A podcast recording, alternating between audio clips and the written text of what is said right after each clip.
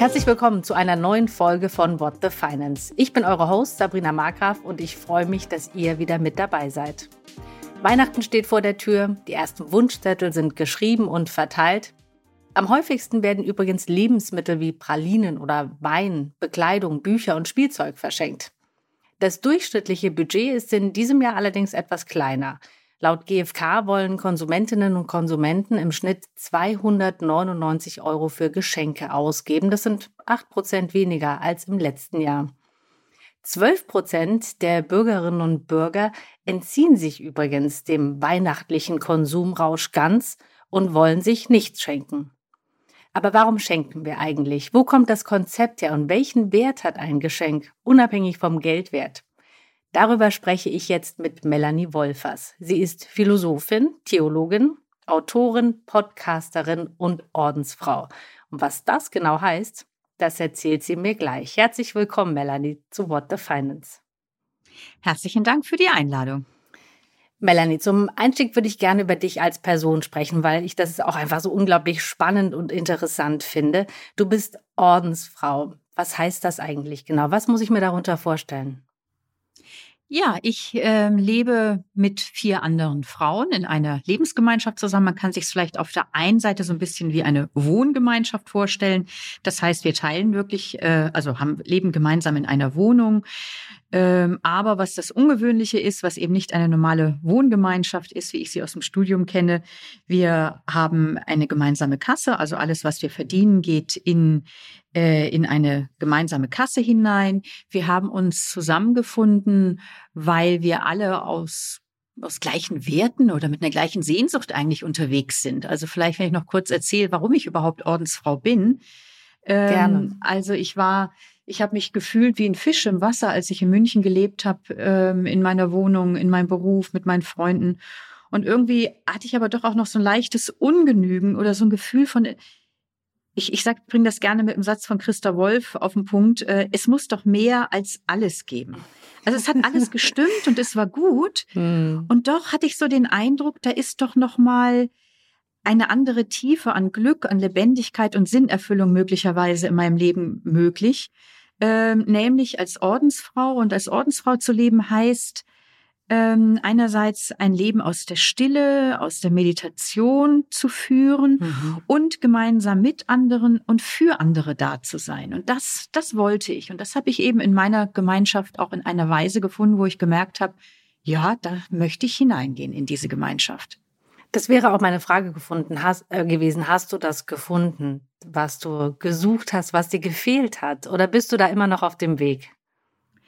Ich bin jetzt 18 Jahre in meiner Gemeinschaft hm. ähm, mit Höhen und Tiefen, wie das so ist. Also ähnlich wie wenn Leute in einer Beziehung leben, dass das nicht immer gemähte Wiese ist, ähm, das ist klar. Hm. Nein, aber ich bin wirklich, ich bin wirklich dankbar und glücklich und ähm, als ich damals also meine Zelte in München abgebrochen habe und wirklich auch echt viel aufgegeben habe, da war ich mir keineswegs sicher, na ja, das ist mein Weg, äh, als in dieser Gemeinschaft zu mhm. leben. Aber ich wusste, wenn ich es jetzt nicht probiere, dann werde ich mich in zehn Jahren fragen, Melanie, lebst du nicht an einer erfüllteren Version deiner selbst vorbei. Hm. Und mit diesem nagenden Zweifel wollte ich nicht leben und deswegen habe ich es gewagt aufzubrechen, schon mit Angst im Bauch, aber auch mit der Gewissheit, ich werde es nur im Konkreten erfahren, ob das wirklich meiner tiefen Lebenssehnsucht entspricht oder nicht. Und ich habe mit der Zeit entdeckt, ja, es stimmt für mich. Und so bin ich mit allen Aufs und Abs natürlich, aber wirklich dankbar, als Ordensfrau zu leben. Das ist ein, also bist da ein tolles Vorbild, mutig zu sein. Wie oft ist das, also mir fällt das sehr schwer, auch, ich meine, das ist sehr, sehr einschneidend und auch was du erzählst, du hast ähm, kein eigenes Geld, wenn ich das richtig verstanden habe, ihr teilt alles untereinander. Ist das einfach oder schwierig? Ähm, also ich, ich meine, ich bin jetzt ja auch schon 18 Jahre in der mhm. Gemeinschaft. Also am Anfang, als ich eingetreten bin, ich meine, ich hatte vorher einfach gut verdient und ähm, war, hab, hab auch, bin auch sehr gerne gereist und habe sehr gern großzügig auch geschenkt, also so zum Thema unserer Sendung genau. oder unseres Gespräches. Und das hat sich natürlich schon schon verändert auch in in der Gemeinschaft. Aber grundsätzlich finde ich es einfach eine ganz wunderbare Weise, wirklich auch mit dem so wichtigen, aber auch äh, immer wieder auch äh, mit dem wichtigen Gut Geld, aber immer wieder auch mit dem Gut, das einen auch in Gefangen nehmen kann und zu wichtig werden mhm. kann im eigenen Leben, gut umzugehen. Ich sage gerne, wir Ordensleute sind die ältesten Kommunistinnen auf, Kommunisten auf der Welt. Also wir haben kein Privatgeld, sondern es geht in die gemeinsame Kasse. Wir leben davon und mhm. wir stellen das Geld sozialen Projekten in, in unserem Land oder eben auch weltweit, wir sind als Gemeinschaft weltweit unterwegs, sozialen Projekten zugute. Und ganz ehrlich, ich habe da ganz große Freude dran. Also es fällt mir heute nicht mehr schwer und wenn ich durch die Stadt gehe und jetzt so in der Weihnachtszeit flöten einem ja ganz viele Werbeannoncen entgegen, das brauchst du noch und jenes willst du genau. und so und ich gehe durch die Stadt und bin, bin innerlich wirklich frei, weil ich weiß, mhm. ich habe mich für einen einfachen Lebensstil entschieden und diese Fragen stellen sich mir gar nicht. Also ich, ich gehe innerlich auch sehr, sehr frei und entspannt durch die Stadt und nicht mit einer Wehmut, weil ich mich dafür entschieden habe, auf einen einfachen Lebensstil zu setzen. In diesem Podcast geht es ja oft um Geld. Was bedeutet ein Geld für dich? Ja, na, also für mich persönlich ist das jetzt nicht so ein wahnsinnig wichtiger Wert. Ähm, ich lebe aber nun ja auch in einer Solidargemeinschaft, wo ich auch weiß, wenn jetzt zum Beispiel in Corona-Zeiten ich als Selbstständige, ich bin ja selbstständig mhm. tätig, keine, äh, keine Einnahmen hatte, ähm, dann weiß ich, dass ich auch mitgetragen werde durch meine Gemeinschaft. Das ist natürlich auch ein Luxus, kann man sagen, oder einfach ein, ein, mhm. ein, eine ganz große Sicherheit. Aber ich persönlich halte zugleich Geld für ein ganz wichtiges Thema. Ich bin ja auch viel in der Beratung tätig und gerade äh, jetzt auch hier im Blick auf den Podcast, in dem wir sprechen, also das Thema Geld und äh, sozusagen die Selbstermächtigung der Frauen, die auch mit dem Thema Geld verbunden ist, die halte ich für ganz, ganz wichtig, weil Geld bedeutet äh, Selbstständigkeit, bedeutet Bildungsmöglichkeiten in Anspruch nehmen zu können, bedeutet äh, Projekte in, initiieren zu können, die mir wichtig sind, bedeutet, dass ich nicht in einer Beziehung bleiben muss, äh, weil ich sonst auf der Straße lande. Von daher ähm, ist, ist das ein, ein Thema, was ich auch in der Beratung immer wieder ähm, zur Sprache bringe, beziehungsweise es zur Sprache gebracht wird und äh, wo ich glaube, dass gerade so dieses tabuisierte Thema bei Frauen äh, so wichtig ist, äh, das auch äh, darüber zu sprechen, mutig Gehaltsverhandlungen zu führen etc. Das finde ich einen ganz wichtigen Punkt. Auch da kommt wieder der Mut ins Spiel. Lass uns über Schenken sprechen und vielleicht auch an das anknüpfen, was du mir eben erzählt hast. Wenn du jemandem jetzt aus deinem Umfeld ein Geschenk machen möchtest, musst du da im Erlaubnis fragen? Also musst du da ein extra Budget erfragen? Nein, ich meine, ich bin ja kein Kind und ich bin auch nicht im Kindergarten, wenn ich in eine Ordensgemeinschaft eintrete. ähm, also ich ich habe natürlich einen, einen gewissen Betrag von Geld, über mhm. den kann ich auch, auch verfügen. Der ist jetzt nicht so groß. Also du hast einleitend gesagt, im Durchschnitt geben die Leute 299 Euro aus für, äh, für, für, für Weihnachten dieses mhm. Jahr. Das kann ich jetzt so nicht ausgeben. Aber das ist auch nicht schlimm. Also weil das, was, was ich das Entscheidende erachte beim Schenken oder auch wenn ich erlebe, was, was mir Freude macht, wenn ich beschenkt werde, das ist ja in keiner Weise der materielle Wert, sondern äh, das, äh, das Ideale Materielle, die Zuneigung, die Wertschätzung. Und so schenke ich zum Beispiel mhm. gerne einfach auch äh, Sachen, eine gemeinsame Unternehmung, äh, also ein gemeinsamer Kinobesuch, einen Tag wandern, mit einem aus Essen gehen. Ähm, also wo, wo man einfach auch die Beziehung vertieft und genießt. Und das ist mir auch ohne großes Geld möglich. Ja, Beziehungen vertiefen und genießen, das ist schön, wenn man das mit einem Geschenk auch erreichen kann. Lass uns mal über das Konzept von Schenken sprechen. Wo kommt denn das überhaupt her? Also warum schenken wir?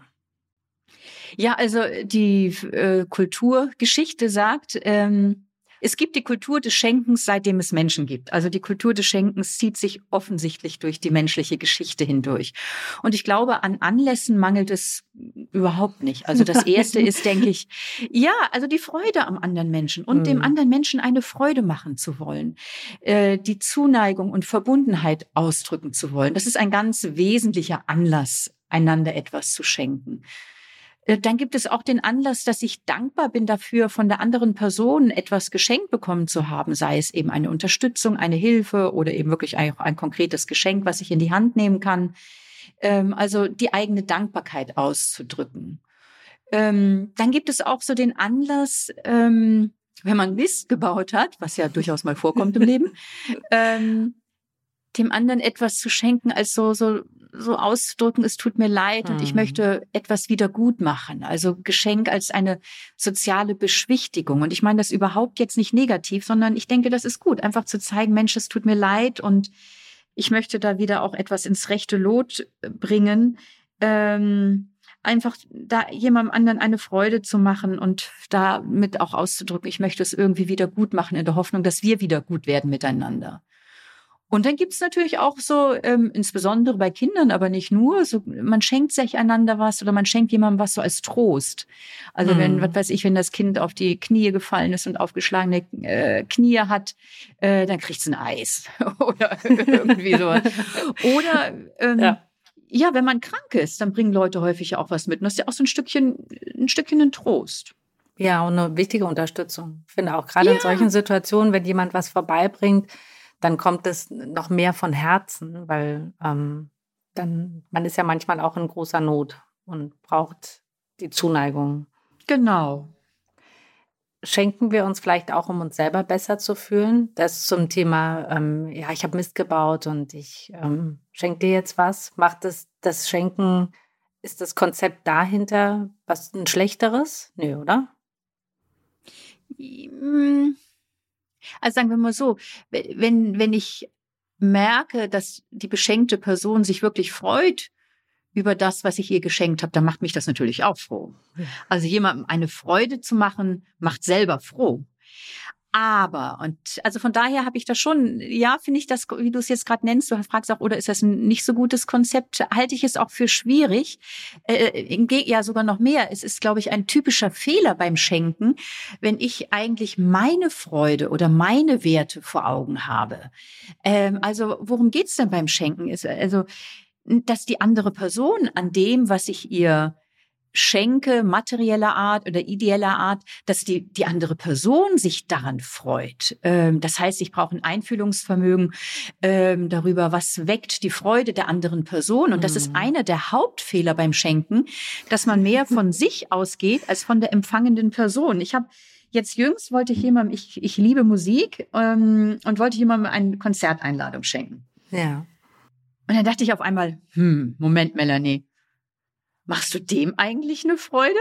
Oder machst du eigentlich eher dir eine Freude, weil das Konzert schön ist und weil du gerne mit ihm ins Konzert gehen möchtest? Aber hat der jetzt eigentlich so ein, äh, also tickt der so, dass er sich über ein Konzert freut? Und habe dann ihm was anderes geschenkt, weil ich gedacht habe, ich glaube, das ist eher entspricht mehr meine Werteskala als der der anderen Person. Also es ist ein typischer Fehler sozusagen bei der Kunst des Schenkens zu sehr von sich auszugehen und damit so deine Frage ähm, steht hinterm Schenken, dass man sich selbst eine Freude machen will. Ja, ich glaube, das ist eher was, wo, wo, wo, das Schenken dann auch ein Stück einen Schatten bekommt und vielleicht auch Mhm. nicht so gelingt. Weil es geht um die andere Person und nicht um dich. Das stimmt. Ich ertappe mich aber selber manchmal in Situationen, dass ich ein Geschenk für eine Person, die mir sehr wichtig ist, besorge und dann häufig nicht warten kann, das zu überreichen. und dann warte ich und warte und warte. Und das führt auch manchmal tatsächlich dazu, dass ich dann einfach denke, ich kann jetzt nicht mehr warten, ich muss es dir jetzt geben. Ähm, das ist ja süß. Und ich frage mich, was macht ein gutes Geschenk eigentlich aus? Du hast gesagt, Einfühlungsvermögen. Also die beschenkte Person sollte im Vordergrund stehen. Das finde ich schon mal schwierig, mich da hineinzuversetzen, weil ich ja auch manchmal sage, oh, ich, ich schenke was, was ich selber so toll finde. Ich finde das mit dem Konzertbesuch ein tolles Beispiel, weil ich würde sagen, das habe ich auch gemacht. Und ich hoffe, dass, dass ich da nicht in Fettnäpfchen getreten bin. Ja, also ich denke, äh, dann die Person, der du das geschenkt hast, die wird ja auch merken, dass du ihr eine Freude machen wolltest und so. Aber auf der anderen Seite, wenn mir jetzt jemand zum Beispiel eine Karte für ein Fußballspiel schenken würde, also so, würde ich denken, ja, das findet die Person wahrscheinlich toll, aber also ich weiß nicht, ob ich mir das jetzt eigentlich, also eigentlich gehe ich jetzt der Person zuliebe ins, ins Fußballspiel, weil ich habe da eigentlich keinen Bock drauf. Also so, da wird es Da vielleicht machst du so ihr eigentlich ein. Geschenk, dass du mitkommst, genau. oder? Ja, und da werden wir um. auch das Beste draus machen und werden wahrscheinlich auch Spaß haben. Und vielleicht finde ich es auch eh witzig. Man kann sich auch mal auf Genau. Neues einlassen. Aber das macht vielleicht noch mal deutlicher. Ähm, also das ist wirklich so ein Element von einem gelingenden Geschenk oder zur Kunst des Geschenk, zur Kunst des Schenken gehört, sich eben in die andere Person hineinzufühlen. Es gibt einen US-amerikanischen Konsumforscher, Russell Belk heißt der, der hat mal so erhoben, was macht ein, er schreibt, ein perfektes Geschenk aus. Äh, und natürlich gibt es viele kulturelle Unterschiede, aber er hat über die kulturellen Grenzen hinweg so drei Merkmale gefunden. Und das erste ist eben was, worüber wir schon gesprochen haben, Einfühlungsvermögen. Also, dass die Werte und die Freuden der empfangenen Person in das Geschenk einfließen sollten und nicht meine Freude. Ein zweiter Punkt ist der Überraschungseffekt. Ähm, also, dass man nicht irgendwie so same procedure as every year, man eh schon weiß, du schenkst jetzt deinem Mann die 36. Krawatte und er dir den zwölften Porzellanfrosch in deiner Sammlung, die auf dem Sideboard steht, genau. sondern dass da eine Überraschung dabei ist und man merkt, boah, also damit habe ich ja nie gerechnet. Das ist ja, das ist ja schön. Das ist großartig. Ähm, und der dritte Aspekt, also erstens Einfühlungsvermögen, zweitens Überraschungsaspekt und der dritte, dass eine, dass erkennbar Mühe in das Schenken investiert worden ist. Also, dass deutlich wird, ich habe da ein gewisses Opfer gebracht und zwar nicht primär ein materielles Opfer, sondern Fantasie, Nachdenken, Kreativität beim Überlegen, dann vielleicht auch Zeit und Aufwand, wenn ich etwas hergestellt oder besorgt habe. Mhm. Also, dass man merkt, die andere Person hat etwas von sich selber investiert. Ich muss gerade lachen. Also ich denke, dann würde das vielleicht heißen, die selbstgenähte Krawatte und der selbst getöpferte Porzellanfrosch ja. wären dann okay. Genau, kommt dann in die Kuriositätensammlung. Genau. Oder ich weiß nicht, ob du das auch kennst. Also ich kenne das so von früher, äh, weil, also sagen wir mal so, wenn ich eine Krawatte selber nähen würde, also die wäre unansehnlich. Das käme dann in dieses, wie nennt sich das? Ähm, äh, Schrottwichteln. Ah, stimmt. das stimmt. Da, da landen ja dann doch einige Geschenke, was ja auch schade genau. ist, oder? Dass, dass ähm, so, ein, so ein absoluter Fehltritt vielleicht stattgefunden hat, dass ich das Geschenk so weit ablehne, dass ich dass ich das wirklich äh, gar nicht will und wieder loswerden möchte. Weil man sagt ja immer, äh, geschenkt ist geschenkt auch irgendwie, dass ich das wertschätze. Darf ich denn sagen, dass mir was nicht gefällt, wenn mir, mir was geschenkt wird? Wie hältst du das denn?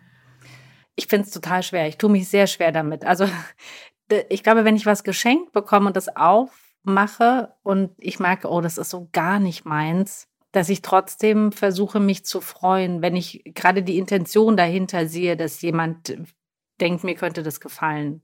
Ich finde auch genau. bei Schmuck zum Beispiel ist es schwierig, den Geschmack von jemandem zu treffen oder Klamotten auch. Finde ich sehr schwierig. Krawatten ist auch schwer. Ja, also ich denke auch, also ich, ich vermute, dass das Menschen un, unterschiedlich handhaben, aber ein Geschenk, also jemandem zu sagen, du, das war jetzt echt ein Griff daneben, das ist schon ein gewaltiger Affront. Mhm. Ja, vor allen Dingen, wenn, wenn es eigentlich eine, eine, eine gute Beziehung ist ähm, und man merkt, also ebenso wie du auch sagst, ich habe die Intention der anderen Person gemerkt und dann einfach darüber sich zu freuen. Mhm. Also ich meine, das ist dann, äh, äh, das braucht da manchmal schon so eine gewisse Fähigkeit, die Gesichtsmuskeln nicht entgleiten zu lassen, wenn man das Geschenk dann öffnet und dann irgendwie denkt, was ist das denn? Ähm, aber das, das hat was mit mit Rücksichtsnahme und Respekt vor der positiven Intention der anderen Person zu tun, aus meiner Sicht. Aber ich glaube, dass das Leute auch anders handhaben und auch davor habe ich Respekt, wenn das in einer guten Art und Weise in einer tragfähigen Beziehung gesagt wird, ist das ja auch ein Ausdruck von, ähm, ich nehme die andere Person ernst und ich nehme mich ernst und ich traue das unsere Beziehung zu, dass sie das aushalten kann. Ich habe mich auch schon in Situationen erlebt, dass ich mir total unsicher war, was ich geschenkt habe und auch gesagt habe, ich bin mir nicht sicher, ob es dir gefällt, aber ich könnte es mir vorstellen, dass es dir gefällt und falls es dir nicht gefällt, nehme ich es gerne zurück. Das macht das Geschenk dann vielleicht doch manchmal auch ein bisschen kleiner, wenn, wenn ich das mit so einer Einschränkung schenke. Aber äh, wie du sagst, es ist mir wichtig, dass jemand auch die Erlaubnis hat zu sagen, so, das ist jetzt gar nicht meins. Mhm. Also so, ich finde gerade so die Einleitung, wie du es genannt hast, also ich sage dann, ich, ich bin mir nicht ganz sicher, ähm, aber ich denke schon, dass es passen könnte. Und aber ich bin, habe da auch eine Unsicherheit. Da wird ja schon wieder was deutlich so von von dieser der, dieser Zuwendung, die du darin auch mhm. ausdrücken möchtest, dass die andere Person dir wichtig ist, dass du möchtest, dass sie sich darüber freut. Und das macht ja den Wert eines Geschenkes aus. Geschenke tragen ja ein, eine Symbolik in sich, ähm, also sind, sind Ausdruck von Beziehung. Du, in dem, was du schenkst, drückt sich aus, wie du zu jemandem stehst, wie du die Beziehung siehst, wie wichtig dir die Person ist. Und auch wenn du sagst, ich bin mir da ein Tick unsicher, aber ich habe es jetzt dann doch mal, ich, ich bin jetzt gespannt und, und ja, äh, ich denke, da wird deutlich, dass die andere Person dir wichtig ist. Und das ist doch das, was, was ein Geschenk wertvoll macht. Da sind wir bei dem Wert eines Geschenkes. Das war ja auch das, was ich einleitend gefragt habe. Hängt der Wert eines Geschenkes vom Geldwert ab? Und ich glaube, viele würden sagen, nein, weil wir haben ja jeder in unseren Besitz Dinge, die nicht viel kosten, aber die uns so unfassbar viel wert sind. Wie ist das bei Geschenken? Ganz genau. Also ähm, der Geldwert ist überhaupt nicht entscheidend äh, bei einem Geschenk. Also in einem möglichst teuren Geschenk drückt sich nicht unbedingt eine größere Wertschätzung aus als in einem Geschenk, was nicht materiell so wertvoll ist, sondern man, äh, man schenkt ja vor allen Dingen Aufmerksamkeit, Liebe, Zuwendung. Ähm, und manchmal, also ich habe das mal erlebt, ähm, in einer Situation, wo, wo ich Freunde, ein Ehepaar eingeladen hatte zum Essen und die äh, die Einladung verpennt haben und das Essen stand warm auf dem Tisch und ich habe mir echt Mühe gegeben. Und irgendwann rief ich an und sagte Hallo und ihm oh, fiel, unangenehm. also ihm ging der Rollladen runter, ihm war das unendlich peinlich und einen Tag später kam der Mann mit einem riesen, riesen, riesen, riesen, riesen Blumenstrauß und ich dachte innerlich nur so, ja, je größer der Blumenstrauß, umso schlechter das Gewissen. Und so war es auch. Und das war, war ja auch okay. Das hat, die hatten auch Grund, ein schlechtes Gewissen zu haben, aber es kann ja jedem mal passieren. Also so, vielleicht auch so zu gucken, ähm, wenn ich ein materiell sehr, sehr wertvolles Geschenk machen möchte, was drückt sich darin aus? Da, da kann sich, das kann wirklich stimmen, natürlich. Mhm. Aber es kann auch manchmal so sein, dass man da irgendwie ein Stück ein schlechtes Gewissen auch beruhigen möchte, sei es eben so wie mit diesem Blumenstrauß oder manchmal ist das ja so, dass Eltern Kindern ganz, ganz, ganz, ganz viel und materiell teures schenken, aber vielleicht auch ein Stück so ein schlechtes Gewissen beruhigen. Ich habe eigentlich sehr wenig Zeit für dich. Also so da auch mal zu gucken. Und ich finde interessant, dass du gesagt hast, einleitend bei deiner Frage, eigentlich würden alle sagen, äh, der materielle Wert ist nicht entscheidend. Und zugleich, glaube ich, tickt unsere auch Werbebranche und auch die Art des, des Schenkens an Weihnachten schon so, dass, dass, dass der Geldwert trotz aller anderen äh, Beschwörungen äh, für viele doch eine ganz große Rolle spielt. Und das setzt auch unter Druck. Absolut. Auch gerade wenn man für jemanden, der oder die vielleicht nicht so viel Geld hat und vielleicht die Ermutigung, dass wir alle tolle Geschenke machen können, unabhängig vom Geldwert. Können wir denn zu viel schenken? Du hast es mit den Kindern gesagt. Das, also wir fallen ja alle mal in Konsumrausch und man ist dann so im Fluss und man ist in der Stadt und dann denkt man, ich kaufe das und das und das. Und schläft eben nicht noch mal eine Nacht drüber und dann liegen die ganzen Geschenke da und ähm, fragt sich dann schon, man, also ich frage mich das dann auch schon, ist es zu viel? Ja. Äh, da fällt mir jetzt, äh, das ist jetzt nicht ganz eine Antwort auf deine Frage, aber die möchte ich gerade kurz noch äh, einschieben und dann antworte ich auch drauf. Ich habe jüngst gelesen, dass die Marketingforschung, ist jetzt wahrscheinlich für viele keine neue Einsicht, aber ich fand das interessant, die mhm. Marketingforschung festgestellt hat, dass Stille konsumhemmend ist. Ah. Ähm, und zwar, und das finde ich sehr, sehr wahr, weil du hast gerade gesagt, dann geht man durch die Stadt und ist so im Fluss und kauft noch das und das und das. Bei Musik. So ein bisschen im Konsumrausch. Genau. genau. Kaufhausmusik. Mhm. Warum gibt es in den Kaufhäusern Kaufhausmusik? Weil man dann irgendwie so ein bisschen im Flow ist, im, im, äh, und dann noch die ganzen Glitzersachen etc. Äh, und Stille ermöglicht sozusagen nochmal die Pause um zu reflektieren, wenn ich jetzt zu diesem Artikel greife, ist das jetzt wirklich mein Wunsch oder ist der mir eigentlich durch die Werbung oder durch irgendwas anerzogen und ich bin eher fremdbesteuert gesteuert, als dass ich es wirklich möchte für mich oder für andere. Also das, das finde ich schon einen interessanten Aspekt. Also wo habe ich auch noch mal so die Zeit ähm, und wo nehme ich mir den Gedanken, was schenke ich wem? Und da ist es sicher gut, also äh, nicht einfach in die Stadt zu gehen und zu sagen, ich laufe einfach mal durch die Stadt, sondern im Vorfeld sich auch Gedanken gemacht zu haben. Ähm, mhm. Dann kann man sich immer noch anregen lassen. Aber ja, die, die Musik und die, das ganze Arrangement und so weiter ist ja darauf ausgerichtet, dass wir zugreifen, zugreifen, zugreifen, zugreifen. Mhm. Okay, aber das war nicht deine Frage. Aber Doch, ich wollte ich würde da auch von Manipulation sprechen, genau. so ein Stück weit. Genau, dass wir da alle Absolut. Die wissen ganz genau wahrscheinlich in diesen Kaufhäusern, wie sie diesen Konsumrausch ein bisschen anfachen. Ja, Genau, also das und darum geht's. Das ist Marketingforschung. Mhm. Ja? Also wie kriege ich genau. die Leute äh, zum Konsum?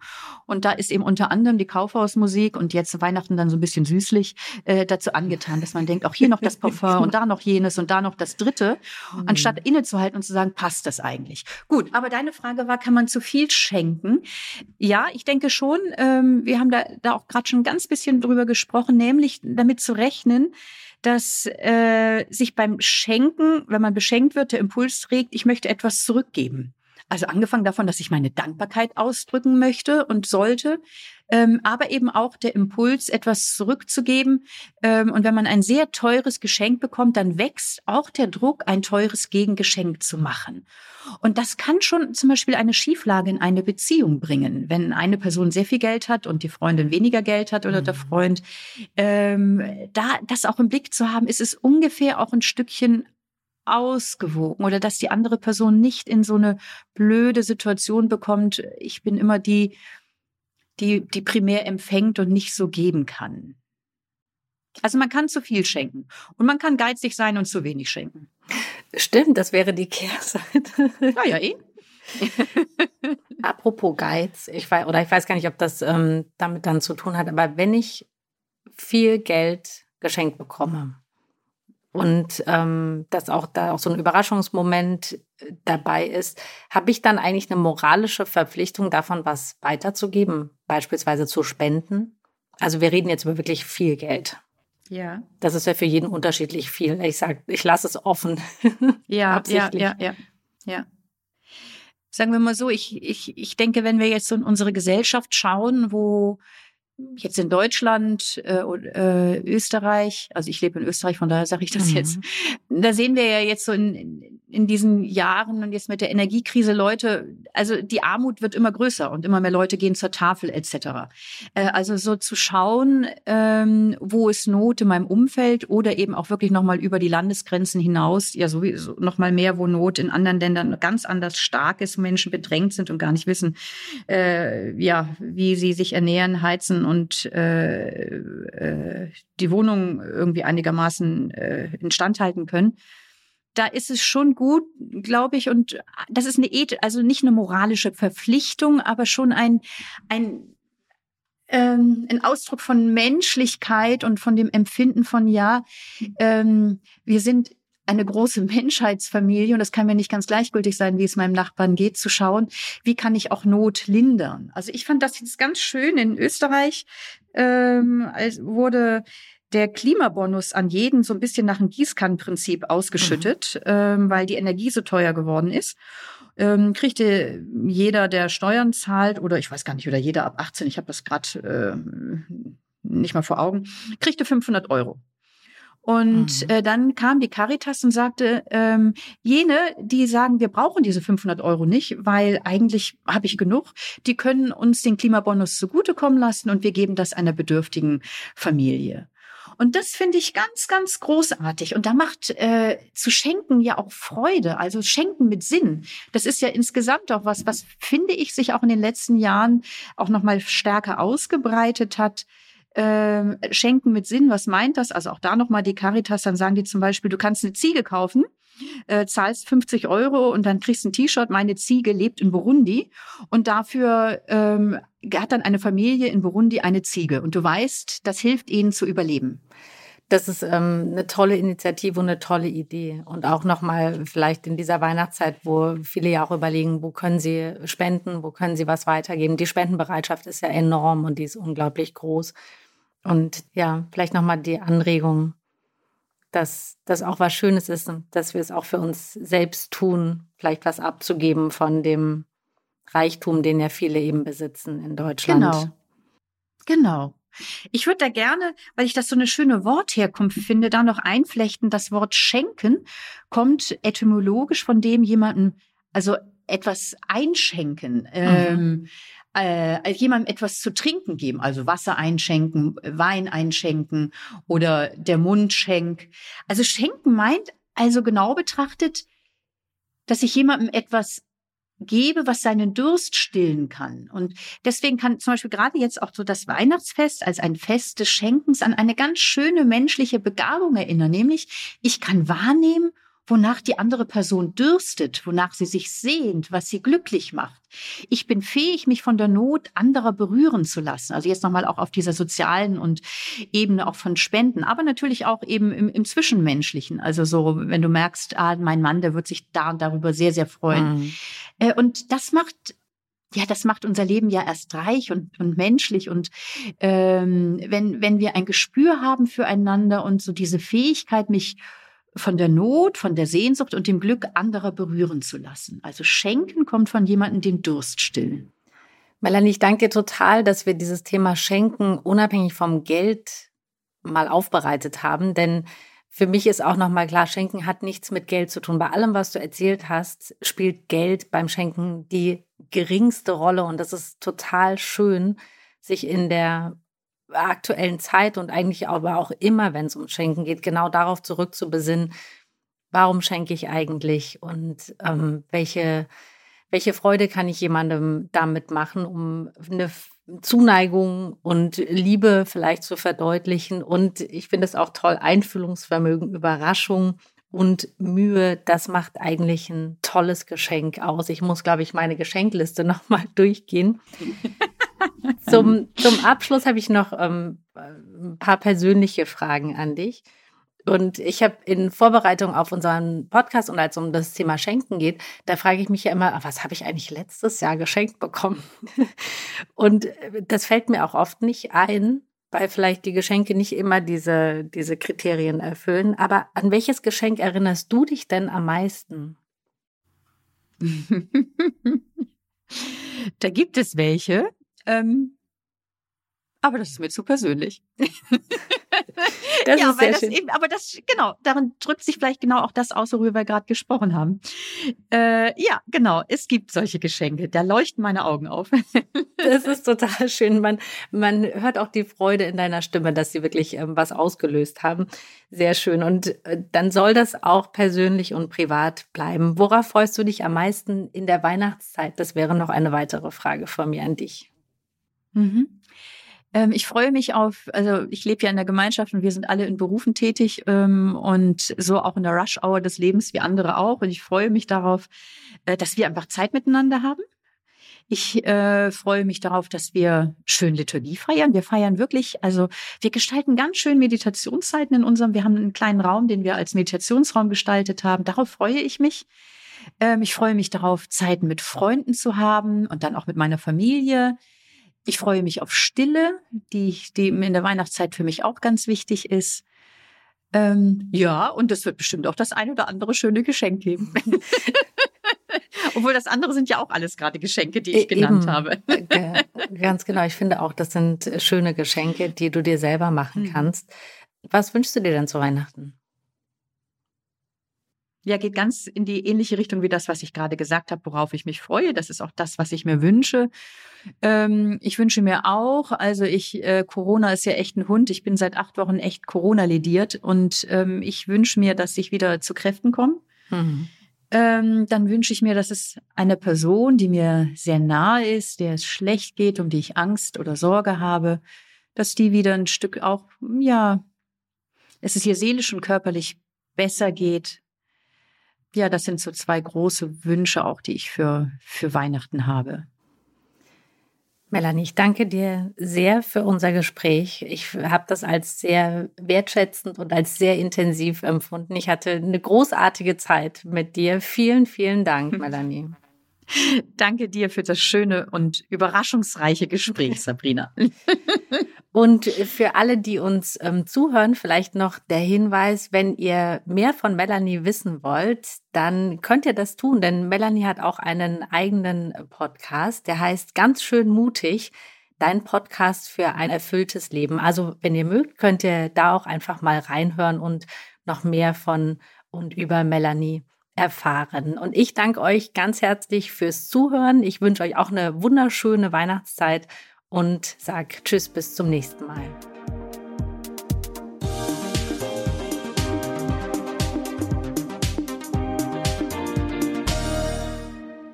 Dieser Podcast ist eine Produktion der Audio Alliance.